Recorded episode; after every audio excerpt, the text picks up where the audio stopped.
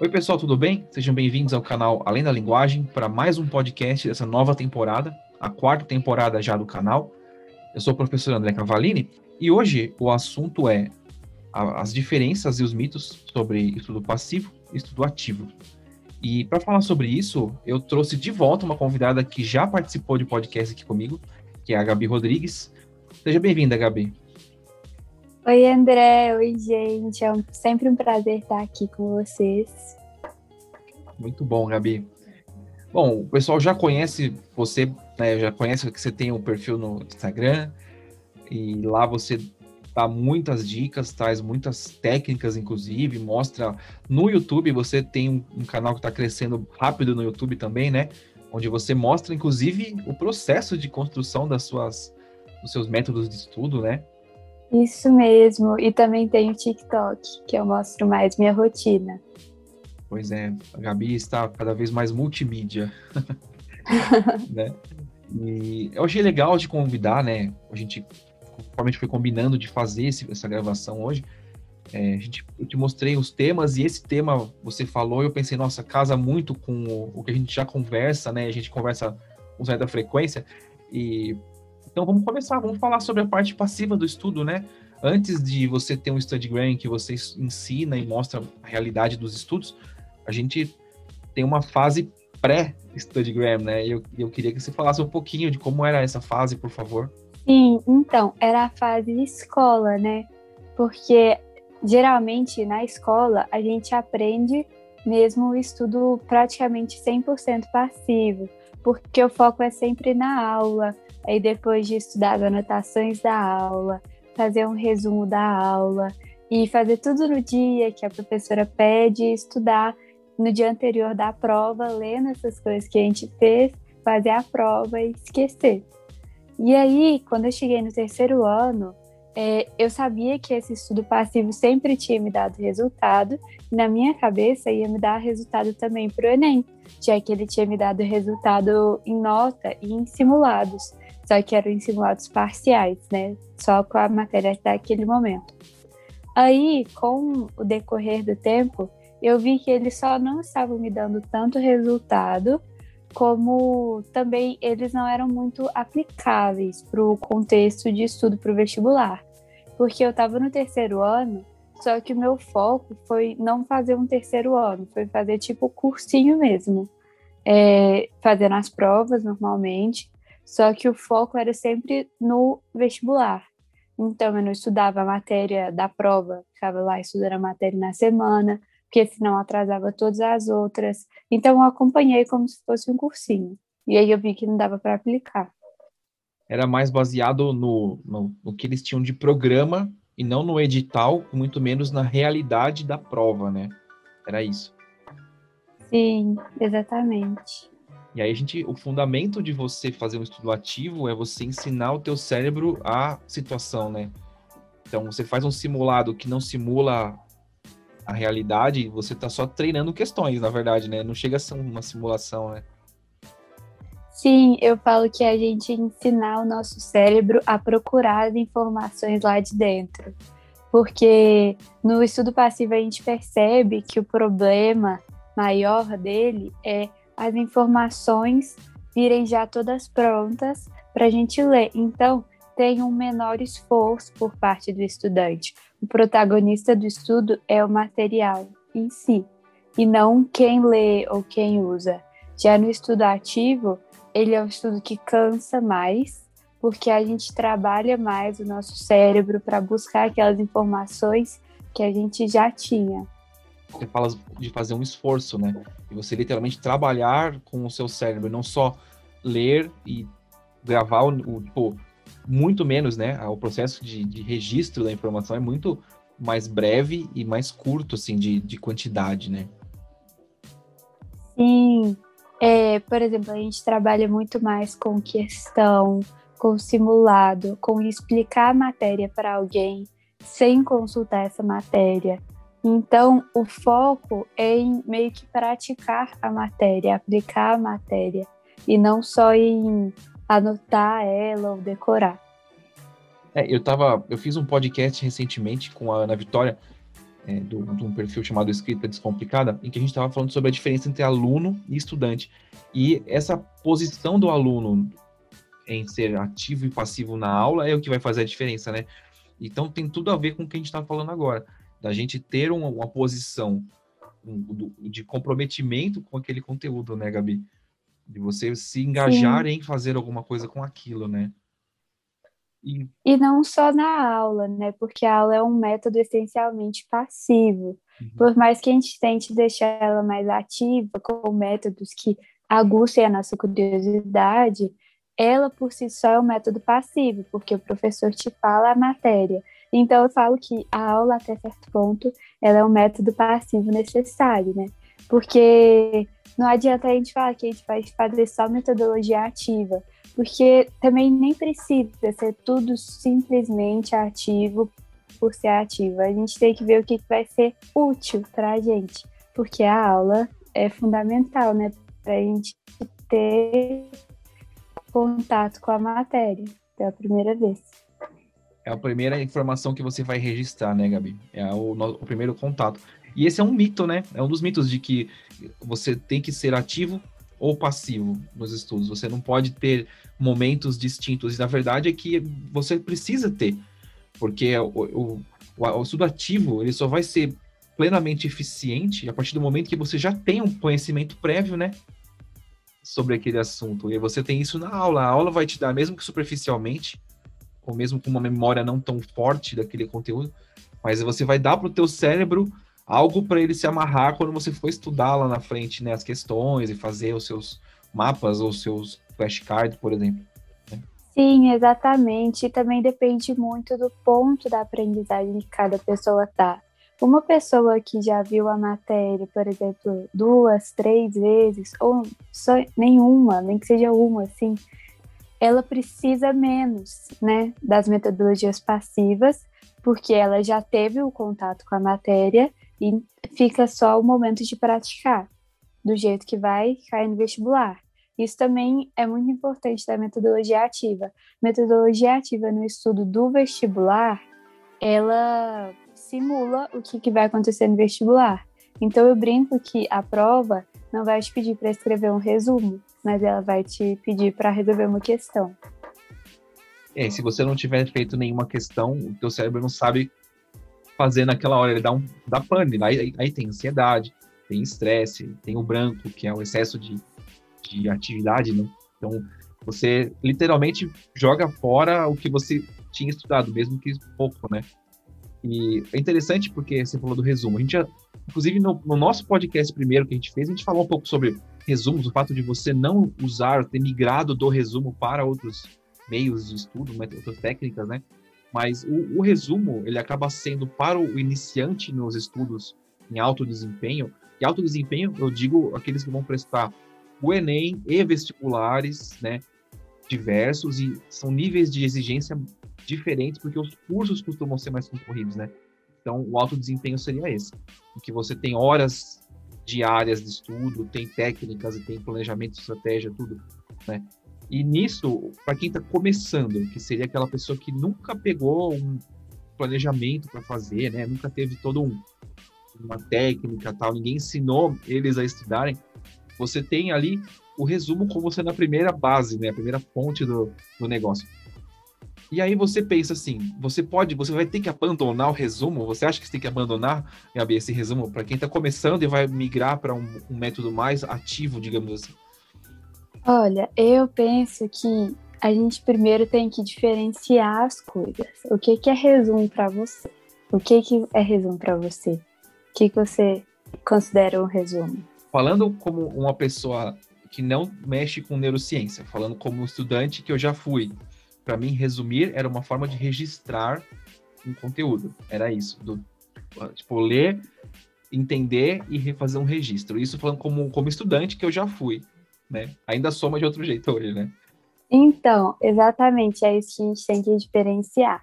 Uma coisa é resumo, que é quando você vai depois da aula pegar um livro, uma apostila ou outra videoaula e vai pegar e resumir aquilo que já está escrito da aula. Outra coisa é a anotação de aula, que ela é feita durante seu horário normal de aula. Então, por exemplo, eu faço minhas anotações de aula na aula acelerada duas vezes, normal lá. Só que eu não faço resumo. E por mais, sei lá, bonitas que as pessoas considerem minhas anotações, elas não se tornam um resumo do mesmo jeito.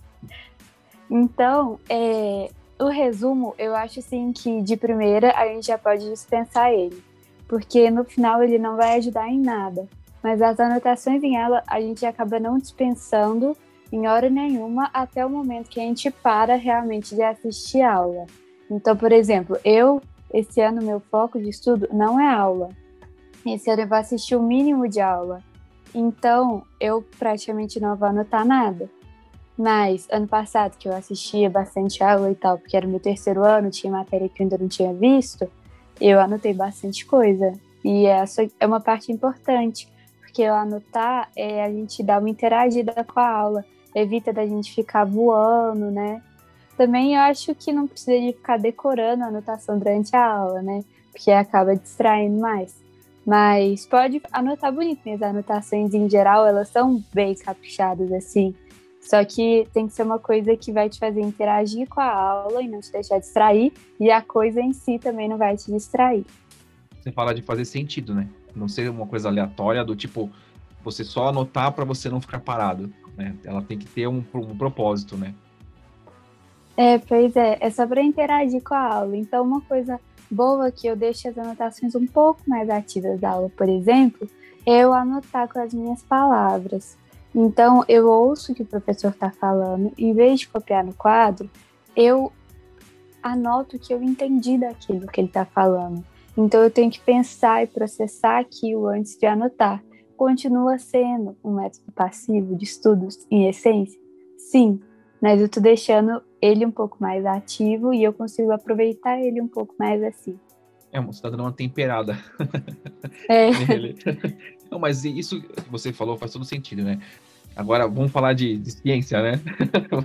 Quando eu deixei de ser estudante fazendo as coisas por, para estudar, e quando eu comecei a entender a ciência por trás desse estudo. E o que você falou é exatamente o que acontece. Porque quando você vai, vai tomar notas durante uma aula, você não está fazendo um resumo. O resumo você faz para compilar uma informação depois. O nosso cérebro, ele resume tudo. Tudo o que acontece. A nossa conversa agora é resumida pelo teu cérebro e pelo meu. Né? A gente tem um, uns melhores momentos vão ficar agora, lá gravados. Mas, basicamente, a gente está num processo de aquisição o tempo todo. Então, tipo, você abriu a janela, viu que está sol, o teu cérebro registra, hoje está sol mais tarde, essa informação vai ser descartada. Você vai lembrar que você olhou pela janela, não vai lembrar a hora que foi, mas vai saber que foi de manhã.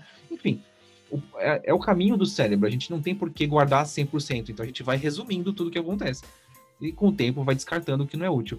E para que essa parte final que eu disse, que é descartar o que não é útil, não aconteça no estudo, você criar um, uma forma de sim é, engajar com o processo de, de, aprendizagem é fundamental. E o que você falou faz todo o sentido e é literalmente o que deve ser feito. Você está lá vendo aquela aula. Você não pode parar e ficar anotando tudo e achar que está resumindo. Não. Porque o teu, você vai ter dois processos ao mesmo tempo. E aí acontece o fenômeno da multitarefa.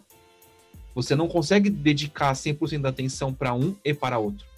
Não que você vai dedicar 100% para tudo, não, porque você tem que respirar, você está no ambiente com temperatura, você tem sons acontecendo, enfim, a vida acontece, né?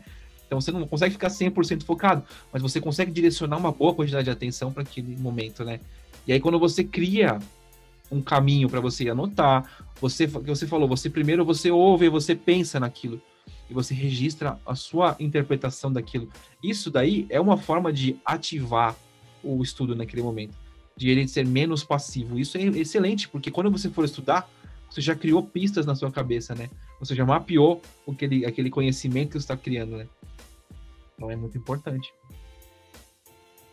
Sim, isso. E os métodos de estudo serem baseados em ciência, eu acho isso muito, muito importante. Sim. Porque isso combate o nosso medo de não estar tá aprendendo.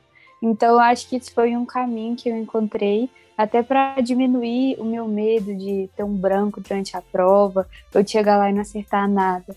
Porque acaba que o estudo é um investimento financeiro, emocional e de tempo muito grande para a gente basear em achismo ou em meu primo fez, então dá certo, né? Então, isso ser baseado em ciência é, tipo, fundamental para o meu estudo. Sim, e, e o negócio é que a gente entende que nem todo método funciona para todo mundo porque nem todos os cérebros eles são iguais em estrutura, mas não em desenvolvimento e processamento, né?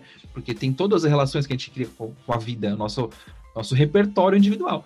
Então, para você, talvez tomar notas muito extensas não seja eficiente, para outras pessoas seja. Para você é, fazer é, algo elaborado como um flashcard seja muito eficiente, porque você se condicionou aquilo e você viu que funciona para outra pessoa vai dar muito trabalho, né? Enfim, a gente tem que entender também que existe isso. E você, você falou, o, se meu primo fez e deu certo, vai fazer para mim também. E aí a pessoa quebra a cara, né? E aí o lance do investimento de tempo, de energia. Energia não é nada esotérico, é energia do literal, do tipo esforço. Eu estou dedicando meu tempo, meu cérebro, as minhas atividades, estou deixando de fazer coisas que eu gostaria de fazer, que seriam mais divertidas ou mesmo produtivas para fazer aquilo. E aí você se frustra, né? Aí você tem um monte de coisa, ansiedade, insônia, e aí efeito dominó, né? E a gente, pois com é. a ciência, a gente luta contra isso, né? Um exemplo de um método que é cientificamente comprovado da eficiência e que não funciona para vestibulandos em geral é aquela revisão espaçada é, que vai exatamente de acordo com a curva de esquecimento de Ebbinghaus, uhum. sabe? Que é aquela que você tem que revisar 24 horas depois, sete dias depois, 15 dias depois, 30 dias depois, aí 60 e para sempre. E ela é comprovada cientificamente, mas ele não é aplicável, porque isso vira uma bola de neve. Isso, por exemplo, para a faculdade, que a gente tem só cinco matérias, isso pode ser que dê certo, eu não sei, já vi gente usando na faculdade. Agora, para estudo para vestibular, que eu ano passado eu tinha 25 matérias, né? porque as matérias se subdividem em um, dois e três, isso teria que ser aplicado para todas, isso não, não tem como, porque se cada dia eu vejo cinco matérias, no final isso vai ter tipo 40 matérias para ver por dia, é impossível. Você vai ter uma sobrecarga, né? É, e aí vai acabar não dando para ver nenhuma. Eu tentei fazer isso no início do ano. Eu tentei fazer isso só que com resumo. Então uhum. eu usava uma pasta numerada que eu ia botando os resumos dentro, passando para trás, assim, da medida que eu ia lendo. Primeiro que era resumo, e ler ele não ia me ajudar muita coisa, não. E segundo que acumulou já no segundo dia de método, já não tinha mais jeito de fazer aquilo. E aí você começa um drama, né, Gabi? Porque você vai olhando aquilo se empilhando e as novas coisas tendo que ser feitas, e aí você percebe que você não está absorvendo porque você tem um estresse e você tem um acúmulo, né? Porque a quantidade realmente é, é grande. Então, é muito interessante essa sua, esse seu apontamento, porque muita gente trabalha com a curva. Ela trabalha com esse, com esse esquema de curva. Na faculdade, ele pode funcionar dependendo da matéria, né? Você, por exemplo, que é medicina, você vai ter muita matéria teórica durante um tempo, então ali talvez funcione para você manter, reter o conhecimento que eventualmente você vai ter uma prática daquilo. Então, você vai ter dois, dois momentos que você vai precisar do conteúdo. Mas talvez a prática, e aí vai a parte ativa da história, vai te trazer uma forma melhor de lidar com aquilo. Porque muito do conhecimento, ele não é só teórico, ele é aplicado, né? Ele é técnico e ele é um exercício. Então, quando você está lá fazendo o trabalho manual, você absorve. E aí vem a diferença do vestibulando, que foi o que você falou e como que o vestibulando sai dessa, desse ciclo da revisão, revisão, revisão e ganha é, prática de fazer prova. Para você, quando foi que isso aconteceu? Então, eu não sou muito parâmetro para isso, porque eu faço prova é, de simulado desde o meu primeiro ano do ensino médio, e é uma coisa que eu acho que todo mundo devia fazer também, porque ajuda muito. Eu fiz o Enem no primeiro ano, no segundo ano e no terceiro ano. Inclusive, no meu canal eu tenho um vídeo que eu comparei esses resultados e deu para ver o tanto que o terceiro ano fez diferença no meu Enem. Teve matéria que eu subi 13 pontos de acerto em 45. Então, faz muita diferença. E eu acho que essa parte da gente sair do resumo ou de ficar nesses métodos passivos para a prova antiga, na verdade, primeiro, é, ou para provas em geral, a gente primeiro passa por ir para o método ativo, que vai acelerar o nosso processo. Então, o que eu vejo que as pessoas falam é que o bom de começar a fazer a prova antiga inteira é depois de ver mais ou menos 50% do conteúdo. É, eu acho que isso é pertinente, mas eu acho que tem que tomar cuidado também para a gente não acabar demorando muito nesse 50% da matéria, indo muito devagar, assim, entre aspas, porque a velocidade de cada um é a velocidade de cada um, e acabar começando a fazer prova antiga muito próximo do vestibular, que a gente vai ter pouco tempo para treinar e para revisar aquelas provas. Então, o ideal é fazer assim, depois de ver 50% da matéria, mas é bom a gente evitar ficar muito tempo nesse 50% da matéria.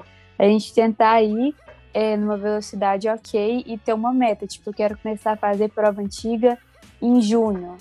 Provas antigas, eu digo provas antigas completas. Porque nesse tempo de ver os 50% da matéria, uma coisa muito bacana para você começar a treinar é você pegar as questões das provas que você quer fazer daquela matéria. Então, por exemplo, eu vou prestar FUVEST. Eu estou vendo histologia. Então, eu vou pegar questões de histologia não aleatórias. Eu vou pegar questões de histologia da FUVEST. Então, se eu tenho uma apostila, toda sempre vem a questão e o nome da banca, né, antes. Pega e grifa as FUVEST para você priorizar elas, porque dificilmente a gente consegue fazer tudo, né? É, é, exatamente igual no concurso público. Você vai fazer uma prova da FUVEST, você tem que bater nas questões que são de FUVEST. E é verdade, você fazendo. É, quando você começa a estudar, no caso você está falando de uma matéria específica, vai histologia. Você está estudando aquela matéria e você tem que testar essa matéria. Né? Você não, não testar para saber se você sabe, mas tem que ver como que ela é cobrada na prática. Então é um ciclo fechado. Você começa com a teoria, e se for necessário assistir a aula, você assiste. Se você já conhece, você só revisa. E aí você faz a questão, porque a questão que vai dar o, a liga no, no conhecimento, né? E aí, você fazer com 50% é um bom tempo né, de, de preparação. Lógico que você está pensando assim, nós né? estamos agora em abril, na gravação desse podcast, estamos em abril de 2021. Então, o próximo Enem é daqui oito meses, mais ou menos, dez, não, vai menos, seria em novembro, né? Então a gente tem aí sete, sete meses, considerando que a gente está no meio de abril, né? Então tem menos, tem seis meses. Então você tem que ter 50% de conteúdo, pelo menos, até agosto, para você poder ter um tempo para fazer questões. Uma coisa que eu ensinei algumas pessoas e dou como dica também é você fazer uma prova antes de tudo. Para você ter uma ideia do que você hum. reteve do seu ensino médio, supondo que você está na fase final dele. Mas aí a sua relação com essa prova tem que ser diferente. Porque ela não é uma relação do tipo, vou ver quanto eu vou tirar. Do tipo, eu estou testando meu conhecimento para valer. Não, não é isso. Isso daí é um termômetro para saber assim. É igual quando você vai pegar um GPS, tipo, aonde você está e para onde você vai. A primeira vez que você vai fazer um simulado, vai te dizer onde você está. É o seu endereço atual. E agora você vai fazer daqui, daqui 50%, você vai fazer outro para saber até onde você está nessa estrada, para saber o quanto falta para você chegar. Então, é, é uma metáfora um pouco abstrata, mas o, a ideia é que você saiba onde você está de conhecimento e onde você vai chegar com o seu conhecimento adquirido, né? Então, é, é uma forma de você explorar isso, entender como você está. Na verdade, uma coisa que eu quero ressaltar é que esse 50% é só para quem começou do zero. Uhum. Então, por exemplo, se saindo do terceiro ano agora, ou entrando no terceiro ano agora, posso começar a fazer a prova antiga desde o início? Sim, é o ideal, inclusive. Não esperar os 50%, começa com prova antiga. Porque você teve os primeiro e segundo ano, você sabe alguma coisa. O negócio dos 50% da matéria que os especialistas em geral recomendam, e não é uma coisa que eu apliquei, porque eu já tinha esse conteúdo, é porque você não adianta nada você pegar a prova para fazer e não conseguir fazer nenhuma questão. Porque daí você não vai fazer a prova, né? Você só vai se frustrar lá. Então, para você ter uma ideia de poder usar aquela prova para revisar ou para fazer uma estratégia de prova, você teria que ter uma base teórica primeiro. Só que essa base teórica, a gente constrói. Pode ser com aula, com leitura da apostila, mas a gente já faz questões.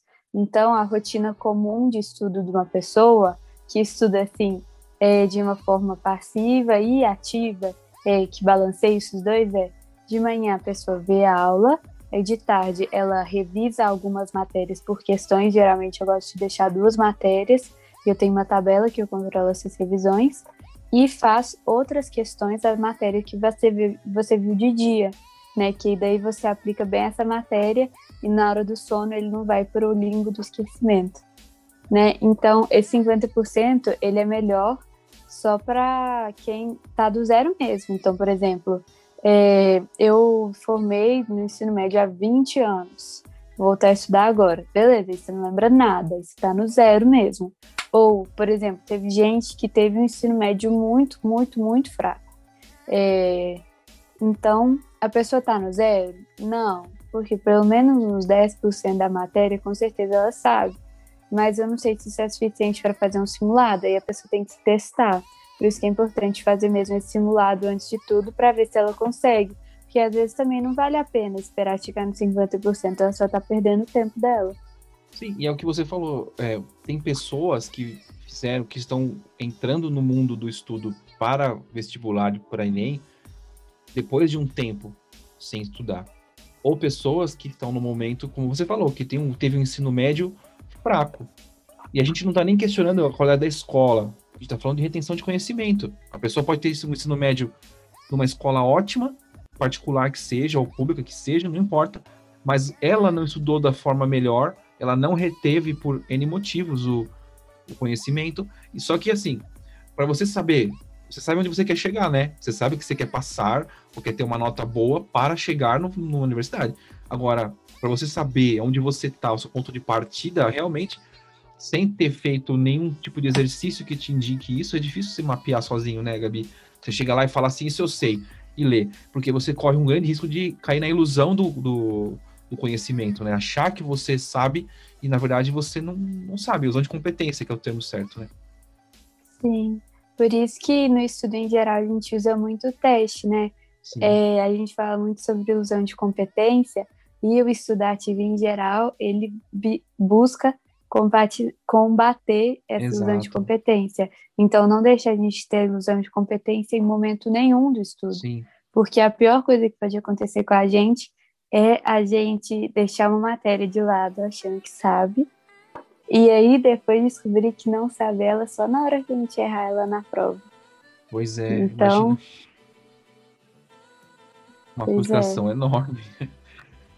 E tem aquela coisa, né, da quem está começando a, a, conhecer os métodos mais ativos de estudo e estava acostumado a ler, vai ter essa ideia de frustração, porque a pessoa fala assim, nossa, mas eu leio tanto. Pois é. Sim, e dá a impressão, e quando você é, faz resumo, ou grifa apostila, assiste muita aula, dá a impressão que você estudou muito. Dá uma impressão assim, você consegue ficar 12 horas fazendo isso. Eu consigo ficar 24 horas seguidas assistindo aula, fazendo resumo. Porque é uma coisa que cansa muito menos. Cansa mais a mão, né, Gabi? É, aí no final você vai ter no máximo uma lesão por esforço repetitivo, né? É... Aí depois você tem um material físico para comprovar que você estudou. Agora, se você só assiste a aula e aí depois você vai fazer um tanto de exercício, primeiro que fazer exercício você não consegue ficar mais de, sei lá, 5 horas, 6 horas fazendo exercício. Estourando. Você termina, você já tá um K, já tá exausto. E segundo, que não tem o, material assim, ó, fiz isso aqui hoje, ó, isso aqui. Só vai ter a apostila com as questões marcadas. Então, você cansa mais, muito mais. Teve a impressão que estudou muito menos. E outra coisa é, quando você sai dessa transição de vir, vir muitas matérias, só é, lendo ou vendo aula, fazendo resumo, para começar a fazer questões, você começa acertando muita pouca questão. Você começa acertando quase nada, porque você não tem raciocínio para fazer questão. Entendeu? É, então isso gera maior lugar, né? É isso que eu ia falar. É. E aí, o único jeito da gente consertar isso é a gente entender o que, que a gente está errando e, outra, e também prestar muita atenção nas resoluções de questões que o professor tem durante a aula. Porque, pelo menos os meus professores sempre, eles resolvem questões daquela matéria durante a aula, principalmente exatas, né? Então, Sim. essas resoluções são muito importantes e geralmente a gente fica disperso nelas porque ele ensina o caminho do raciocínio e não só o caminho, como o caminho mais rápido. Porque às vezes a gente consegue chegar na resposta. Só que por uma prova tipo o Enem, não adianta nada a gente chegar na resposta em meia hora. Fazendo a questão, a gente tem que chegar naquela resposta em três minutos, no máximo cinco Sim, minutos, né? É. Porque a gente compensa os outros dois minutos. É, imagina que você vai ganhar tempo em uma e vai perder em outra, é verdade. Sim. Então a gente. E aí, nessa de frustrar, de errar um tanto de questão, a pessoa acha que não foi pelo método errado de novo, porque não está acertando nada e tudo mais, desiste e volta para antigo porque é mais confortável.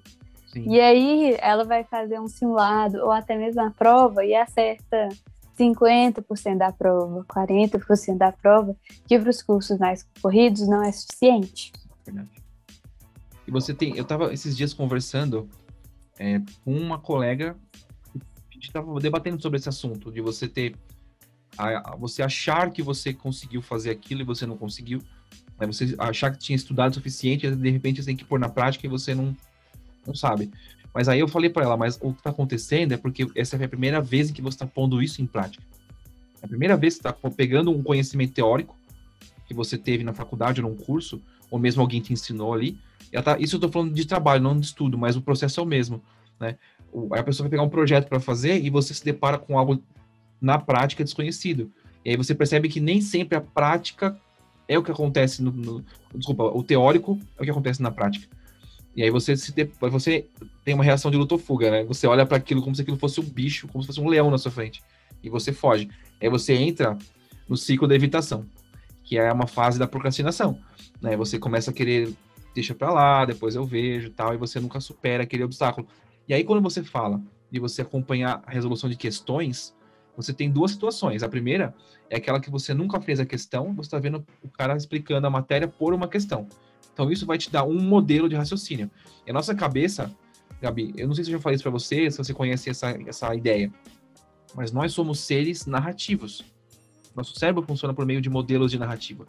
Né? Por isso que o storytelling é um negócio tão revolucionário na, em tudo, na comunicação, nos estudos, em tudo. Porque nosso cérebro funciona por base de roteiros, modelos de situações.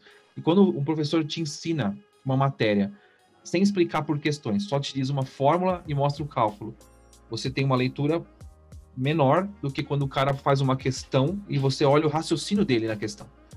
E aí, tudo bem, em exatas, isso é tipo 99% do acerto vem daí, de você entender como funciona, como monta, como resolve. Mas se você não, não vê questões de história, de geografia, de português, principalmente português, você não consegue entender a lógica da pergunta. E aí que mora um dos grandes perigos, a maior casca de banana, eu acho, do, do Enem, do vestibular, é você não entender o que o enunciado pede, né? Por isso que é importante você fazer questão você ver questões sendo resolvidas. Então, é uma forma ativa também de você estudar, fazer as questões. Ver o professor fazendo chega a ser um pouco passivo. Mas se você tiver a questão feita junto e você acompanha o raciocínio junto, você está dando aquela temperada que a gente falou no começo, de você olhar, de você pensar junto. Nossa, eu errei por causa disso, olha só, eu mudei o sinal aqui, não era. Né? E é uma coisa que acontece muito, né? A gente erra o detalhe, sabe tudo, constrói tudo e por uma vírgula a gente perde aquela pergunta, né? aquela questão. Ou mesmo durante a aula, né? Porque é muito comum. Então, é ver durante a aula, aí depois da aula, a gente dá um tempo, né? Por exemplo, se a gente vê aula de manhã, a gente vai fazer isso à tarde, a gente tenta realmente aplicar aquele raciocínio, só que daí isso torna o método ativo um pouco passivo, né? Que a gente acabou de ver como é que faz. Então a gente pega essa matéria e a gente já marca uma revisão dela. Então, vamos supor que segunda-feira eu reviso matemática. Vou marcar aquela revisão e aí eu vou aplicar aquilo, vou ver se eu ainda consigo sem o professor né? Porque, e também tem outra coisa, né? Porque essa ver a resolução de questão, às vezes ela gera muita ilusão de competência. Porque eu vejo gente que vai fazer questão e fica só vendo resolução de questão um tempão. Como resolve, se né? fosse, né? É, como se isso fosse fazer a pessoa acertar as questões. É, e também vê a resolução e acha que é uma coisa muito fácil, que o professor tem facilidade naquilo, não tenta aplicar de novo sozinho. Porque às vezes o professor fez cinco anos de graduação e a gente não fez nenhum. E dá aula é há quantos anos também, né? E já falou, é... já fez aquela mesma questão quantas vezes, né? Sim, pois é. E antes de gravar o vídeo, testou aquele raciocínio, né? Então, Verdade. é muito importante a gente praticar também. E uma coisa que você estava falando sobre fazer questões e você ir mal nas questões, né? Você faz a questão, aí você tem aquele impacto. Putz, eu não sei. tô, tô estudando, tô lendo, tô fazendo aqui, e na hora que eu vou fazer um, um simulado, ou mesmo questões individuais, eu me deparo com a derrota. Aí você já fala, ah, isso não é para mim, não sei o quê. Mal sabe ela que o fato dela ter errado aquela questão e ter pensado naquela questão feito e visto o erro vai abrir para ela uma porta lá dentro da cachola dela para ela entender o certo, né? Muitas durante a minha fase de estudos para concursos, muito do meu estudo melhorou a qualidade quando eu comecei a analisar as questões que eu tinha errado. Porque eu comecei a ver assim, alternativa A é a errada, e eu tinha marcado ela porque é isso, mas ela não é por causa daquilo. Entende? Aí você começa a voltar. E o teu cérebro, quando faz esse exercício, parece que ele multiplica a capacidade dele. Porque você começa a criar não só modelos de certo, mas de errado. Então, você imagina, você bate o olho na questão, você já sabe. Isso para quem estuda há um tempo e quem está estudando com um desempenho mais alto para Enem vestibular, isso acontece muito rápido. Ainda mais no seu caso, por exemplo, que estuda com, com questões simulados, eu creio que hoje você já tem uma capacidade de identificação de erros muito maior. Você olha e você já pensa assim: cinco alternativas, duas eu sei que são as certas. Eu vou entre as duas. As outras três eu já elimino porque eu já sei que são erradas, ou porque eu errei, ou porque eu vi a correção e porque ou porque eu sei a matéria. Então você já vai padronizando ali uma leitura daquilo, né? Às vezes, treinando muito a questão, a gente já consegue saber umas alternativas que estão erradas por algumas palavras que tem nelas, sem nem ler o enunciado. Então, você vai direto nas alternativas e já fala assim, essa aqui eu sei que tem a palavra sempre aqui. E a coisa que você falou da prova, principalmente português, né? O raciocínio. E eu vejo que não vê, é, às vezes, resolução de questão de português, ver só a prática teórica de matéria, às vezes é uma coisa que derruba muito porque a prova de linguagens do Enem ela é uma prova muito complicada, ela é uma prova muito truculenta, ela trola a gente a todo momento, porque tem questão que a gente lê e acha que as cinco alternativas são certas. Então, até a gente entender quais são as palavras que aparecem naquela questão e que deixam ela errada, por que cada alternativa daquela está errada, naquelas questões que a gente está fazendo, a gente não aumenta o nosso desempenho. Quando a gente passa a entender realmente isso, o funcionamento da prova, pensar com a pessoa que está fazendo a prova, né? A gente aumenta o nosso desempenho em linguagens. É você entender o raciocínio, né? É, é basicamente isso. Só que a gente não é ensinado a fazer isso na escola. A gente não aprende isso como. Eu não falo nem sendo ativo ou passivo, eu falo o ensino em geral, é, tradicional, ele não vai te ensinar isso. É, você vai começar a entender como funciona esse processo lógico das questões. Tudo bem, a gente está falando agora de usar a lente do examinador, né? Isso você ganha, esse, esse olhar você ganha nos estudos que você faz à parte, né? Nos cursinhos, nos monitores, nos, nas mentorias, enfim. Né? E no caso é um privilégio para nós ter isso, né, hoje. Mas quando você está resolvendo questões, você está aprendendo a conhecer a prova, você começa a criar essa, essa perspectiva. Então, ainda bem que tem conteúdos como os teus, os da Sabrina, os meus agora chegando, para a gente poder tentar dar uma, uma perspectiva né, mais realista para o pessoal olhar de outra forma para as questões. Entender que, como você falou, as questões parecem que foram feitas para te derrubar. Elas são. É, cascas de banana mesmo, para você ir lá e pensar assim, nossa, tá tudo certo, qual que é a errada? Ou então aquela que vai te dar a ilusão de que tá certo. Você fala, nossa, isso aqui tá certo. Mas aquela vírgula ali, ela muda tudo. Né? Se você Ou não ela não responde olho, a pergunta. Exato, incompleta, né? Ela está incompleta. É isso aí.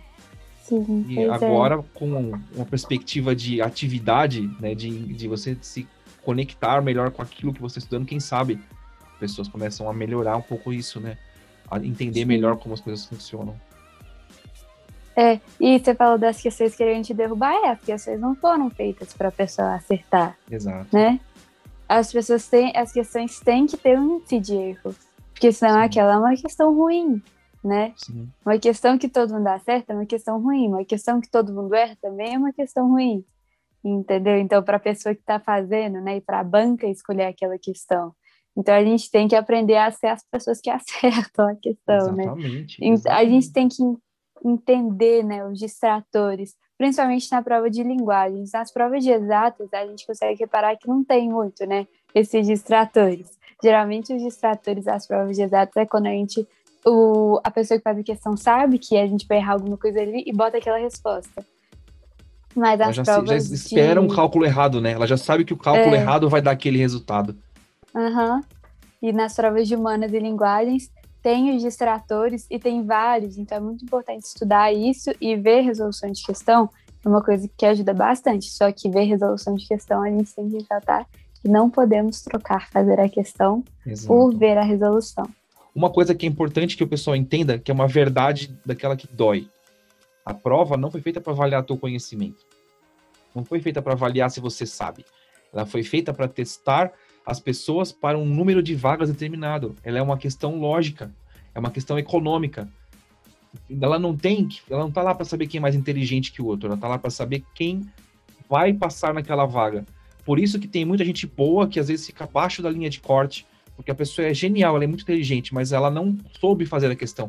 Então a questão da estratégia é muito importante, muito importante. Você jogar junto com a banca, entendeu? é estratégia, é exatamente isso. Infelizmente, né? Porque a gente não tá falando, não é um prêmio, não é um, uma, uma coisa que vai te premiar pela sua conquista. Na verdade, você tá lá para disputar um espaço, infelizmente, né? Sim, a prova vai avaliar se você sabe fazer a prova. Exatamente. Tão egoísta, né? Egoístona essa. É. Bom, então vamos dar dicas, né? Aproveitar que a gente está falando de dessa egoístona aí e vamos dar dicas, vamos falar como a gente pode aos poucos, vencer esse desafio da, da, nossa vida, né? Então, fala, já que você trouxe o assunto, eu vou dar para você a, a, bola. O que você recomenda para quem está começando a sair do, do, passivo para o ativo? Oh, para quem está saindo, a primeira coisa, eu trocaria é, o seu momento que você está fazendo o resumo por um momento de fazer questões. Então, se depois da aula eu vou fazer resumo, Pega aquela apostila ou pega uma lista, tem sites excelentes é, com listas tipo Projeto Medicina, o estuda.com, tem e tem professores que disponibilizam listas gratuitamente, tem drive de estudantes que você acha isso e até apostila de graça. Então, pega essa apostila daquela matéria e faz algumas questões. Não precisa fazer 40 questões, mas eu gosto do número de entre 10 e 20 questões, eu acho legal. E, e aí a pessoa pergunta, mas se eu não vou fazer resumo, eu vou revisar como? Uma boa alternativa para sair do resumo são flashcards, que você daí vai pegar as questões que você errou e vai escrever lá. E aí você vai meio que voltar sempre nesses seus erros, é, refazendo as questões que você errou, então vai ter a pergunta na frente, a resposta atrás, então, você vai refazer essas questões para ver se você realmente fixou aquela matéria na sua cabeça. E aí, para treinar para a prova, quando você não começou do zero, já tem uma base teórica da matéria, é começar a fazer os simulados. Só que só fazer os simulados não adianta. É, e que simulados, né? Pode fazer prova antiga. Prova antiga são muito boas de fazer. São de graça, né, Gabi? Sim. E também o ESAG, ele libera os simulados dele de graça do ano anterior. Então, são duas opções bacanas de simulado para a gente. Só que só fazer o simulado não adianta. Para fazer o simulado ele ser um simulado, ele tem que ser no tempo certo de prova. E você tem que já começar a treinar a sua estratégia de prova. Não pode ficar extrapolando, por exemplo, é, vou levantar no meio da prova e fazer um lanche. Isso não. Exatamente. Por isso né? que chama simulado, e... né? Exatamente. E é muito importante a gente corrigir aquele simulado. Que além de tudo, além de treinar, além de você condicionar o seu corpo, né? Porque do nada a gente não consegue ficar sentado cinco horas numa cadeira fazendo uma prova. Sim. Além de tudo isso, ela funciona como uma revisão. Porque como abrange vários conteúdos, aquelas questões que a gente errou, a gente pode pegar e tentar entender o porquê da gente ter errado, né? É, qualificar os nossos erros, tipo, entender, é, eu errei por falta de atenção, tá bom, é, beleza, marco aqui para não errar de novo, mas isso não é um problema que eu tenho que marcar uma revisão da matéria. Eu errei por não saber a fórmula, aí é importante marcar uma revisão daquela matéria. Eu errei por não saber o raciocínio, ah, então eu vou tentar fazer aqui sozinha de novo. Né? Se eu não conseguir, eu vou ver como é que o professor faz, para isso me ajudar e eu não errar mais questões do tipo. E eu, inclusive, faço flashcards das minhas questões do simulado. Essas são minhas formas favoritas de revisão ativa. E elas são muito boas. O flashcard, ele tem a função de você preparar o flashcard, no caso de você pegar e fazer do zero, então você ir lá pegar um papel e criar isso. E aí eu já digo, antes de tudo, que a Gabi tem vídeos disso no canal dela do YouTube, né? E você mostra você fazendo, produzindo flashcard. Então lá você vai encontrar isso. E aí o fato de você estar escrevendo, você está tendo uma, uma, um processo de revisão ali. Então, revisão 1 está acontecendo ali. Quando você usa o flashcard uma vez e você vê a resposta, você está fazendo uma prática. Quando você daqui um tempo faz de novo, ou seja, você está reciclando o conhecimento, né? E conforme você vai repetindo, você vai criando os caminhos, né? Você vai fortalecendo a sua conexão com aquilo. Então, por isso que é muito bom fazer o flashcard. E o negócio do simulado é uma, uma tecla que eu bato tanto, porque as, além de ser o teste, como você falou, você explicou tudo, é isso que é. Você vai, faz, descobre os, o nível de erro que você tem, o nível de dificuldade que você tem, até que ponto você sabe a matéria, o raciocínio, o conteúdo. E são diferenças importantes, porque se você sabe é, que a sua atenção falhou ali, você vai cuidar disso. Você não tem que reler a matéria, tem que estudar de novo. Né? Você vai talvez refazer a questão para você ver se você sabe mesmo. Mas é, é isso, reforçar. Agora, se você não entendeu lógica da, do, daquela pergunta, você vai ter que ver uma correção para tentar entender. Se você não sabe a fórmula, você vai ter que, infelizmente, rever aquele conteúdo. Né? Mas, acima de tudo, você tem a condição da prova. Então, se você fizer um simulado, sentadinho em casa, com um lanchinho do lado, com a TV ligada ou com distrações, você não vai estar fazendo um simulado. Você vai estar simplesmente resolvendo questões. Fazendo uma é lista, né? Exatamente. Fazendo lista, exatamente isso, Gabi. Porque, assim, uma das maiores causas de ansiedade e de estresse numa prova é a ilusão de estresse e ansiedade. Se você está lá fazendo a prova e se você não sabe que o teu corpo vai dar sinais de cansaço, você vai interpretar isso da, da pior forma possível. Porque a sua atenção não está no corpo, a sua atenção está no, raciocínio, né? na prova. Quando você distrai para pensar assim, nossa, como eu estou suando, você não sabe que é normal. Agora, se no simulado você está fazendo a prova lá no tempo, sentado, no, no lugar específico, fora do lugar que você estuda de preferência, né? você está sentindo a, a, realidade de fazer a prova, de ficar quatro, cinco horas sentado. Então você sabe que vai doer o, o seu traseiro, sabe que vai doer a perna, sabe que a mão vai doer, né? Então você mostra para o teu cérebro que a condição de uma prova envolve isso também, sabe? Então você está construindo ali uma estrutura de defesa mesmo, de proteção. E aí talvez na hora da prova a ansiedade que você sinta não seja o reflexo de uma ansiedade de verdade, ela seja uma má interpretação de um sinal orgânico, sabe? Então é muito interessante isso. Uhum. E eu gosto de usar os simulados também com uma coisa engraçada, que é testar o lanche. Testem o lanche. Porque, sério, imagina, a gente tá, faz um lanche lá durante. Nosso simulado, cada simulado a gente faz um. E aí no Enem a gente resolve fazer um lanche diferentão. E a gente passa mal durante a prova. Acabou a nossa prova. Já aconteceu tipo, isso comigo. Levar um Burger King para fazer o Enem. Sim. E a gente passa mal. E vai dificultar muito o processo. Então, por exemplo, é testando o lanche. O que, que eu descobri? Não é bom comer chocolate nesse da prova, que eu fico morrendo de sono. Um lanche que me agrada durante a prova é pipoca.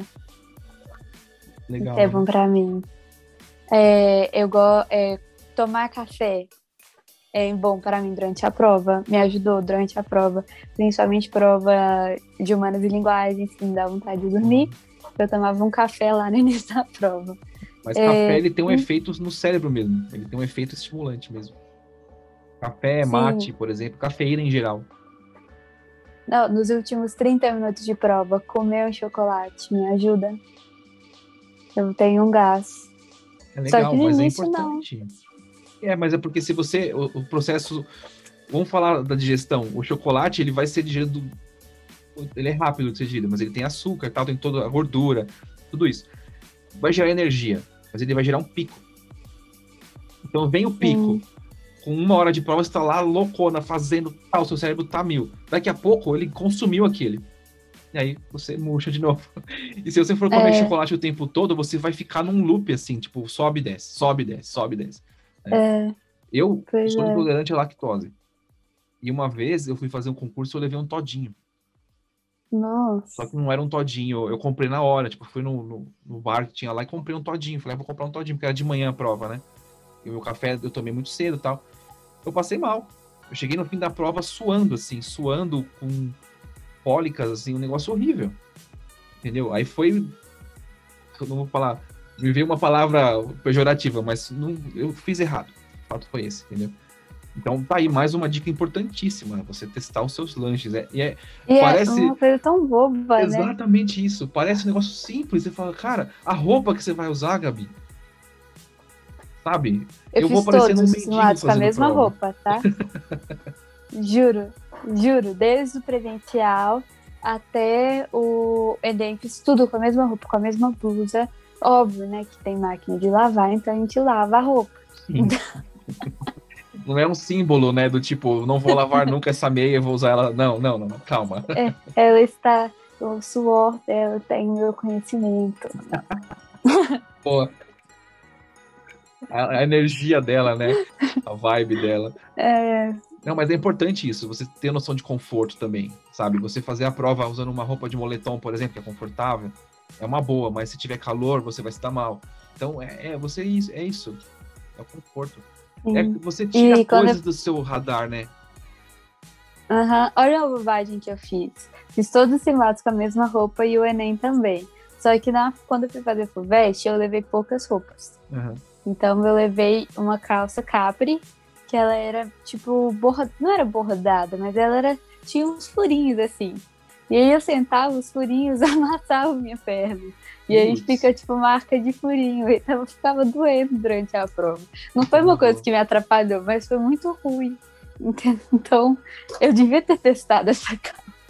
Sim, feito um simulado com ela, né? Mas isso faz todo sentido. Faz todo sentido, porque tudo bem, a gente está tá levando o nível do simulado nessa, nessa nossa dica, né? Para um nível além do que o pessoal está acostumado a ver está pondo o, o, alto desempenho aqui do, dos simulados. Mas se você está pensando num alto concurso, num alta paga de faculdade, de universidade, que seja, você tem que levar isso a sério. Porque você está tirando, você tem, é que eu estava falando da atenção, né? Você tem lá é, 10 coisas ao mesmo tempo acontecendo. A prova é uma delas. Se você tiver que dividir a atenção com todas as 10 coisas, você não dá conta. Então, o ideal é que você tenha duas, três coisas no seu, no seu, no seu foco. O resto acontece no automático. Então, roupa, comida, digestão não pode ser um negócio que vai ficar na tua mente, sabe? Não pode. Sim, Olha, simulado é simulado. É isso, é importantíssimo, né? Então, é, eu acho que já temos uma hora de conversa. é hora da gente terminar o nosso podcast de hoje, nosso episódio de hoje. É, além de tudo isso que a gente já falou, Gabi, tem mais alguma coisa que você acha importante para o pessoal?